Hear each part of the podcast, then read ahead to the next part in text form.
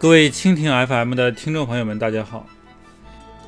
今天的诗情画意读唐诗，我们来欣赏孟浩然的《过故人庄》。故人具鸡黍，邀我至田家。绿树村边合，青山郭外斜。开轩面场圃。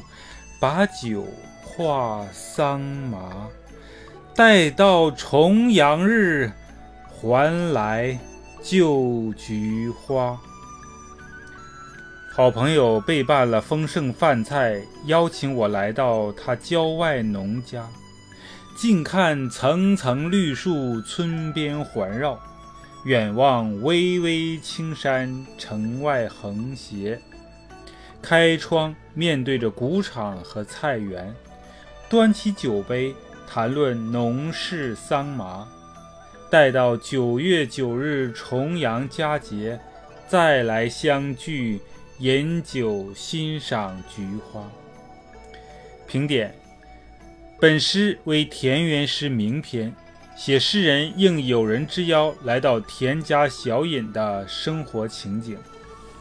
既描绘出了一幅闲适恬静的乡村图画，又表现出诗人情趣的高雅和朋友间友谊的淳朴。全诗朴实无华，清新隽永，自然流畅。首联，诗人平铺直叙，用极其朴素的文字写了友人的热情相邀。友人以鸡黍相邀。既显田家之风味，又见待客之简朴。这种不讲虚礼和排场的招待，往往更容易打开彼此的心扉。这个开头不甚着力，奠定了全诗平静自然的基调。颔联写乡村的自然风光，诗人先画近景，禾字足见树木之多，再绘远景，霞字。足见青山之远。诗人走进村里，顾盼之间全是清新的美景，绿树层层环抱的村庄，坐落平畴而又遥接青山，清淡幽静。此处只写绿树青山，却能让人看见更广阔的天地。静联写朋友间的开怀畅饮。场圃画桑麻，流露出浓浓的乡土气息。正是因为处于故人庄这样的环境中，所以宾主打开轩窗，临窗举杯，把酒话桑麻。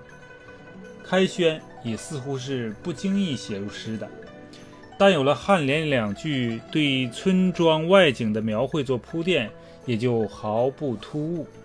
诗人与友人。坐在屋里饮酒交谈，打开轩窗，轩窗前的一片打谷场和菜圃映入眼帘，令人心旷神怡。绿树、青山、村舍、菜圃、桑麻，一幅优美宁静的田园图出现在读者面前。本联只写把酒闲话，却能反映出自然环境。与诗人心情的契合，表现出人的惬意。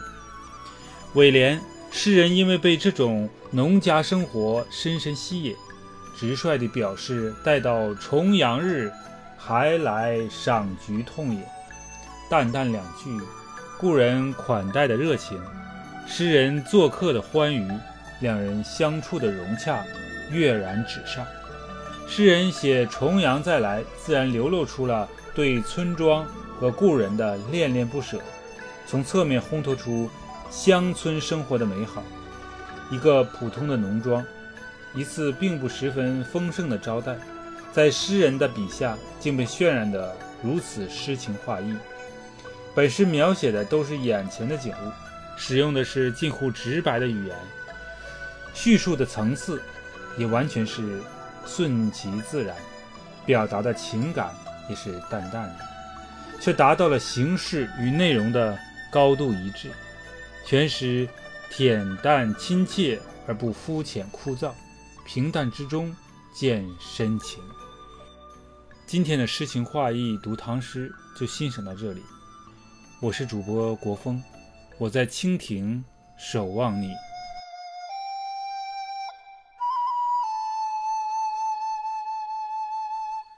故人具鸡黍，邀我至田家。绿树村边合，青山郭外斜。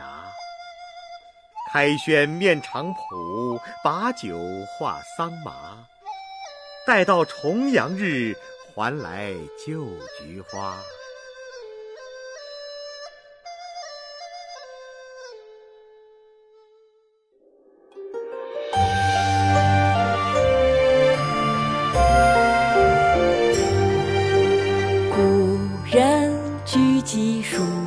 邀我至田家。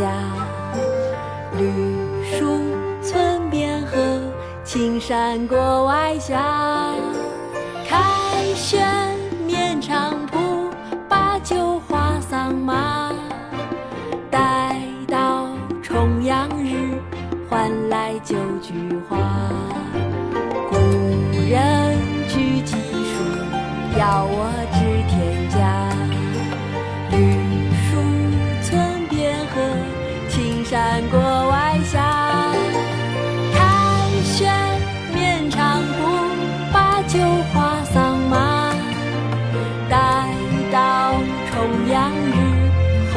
还来就菊花。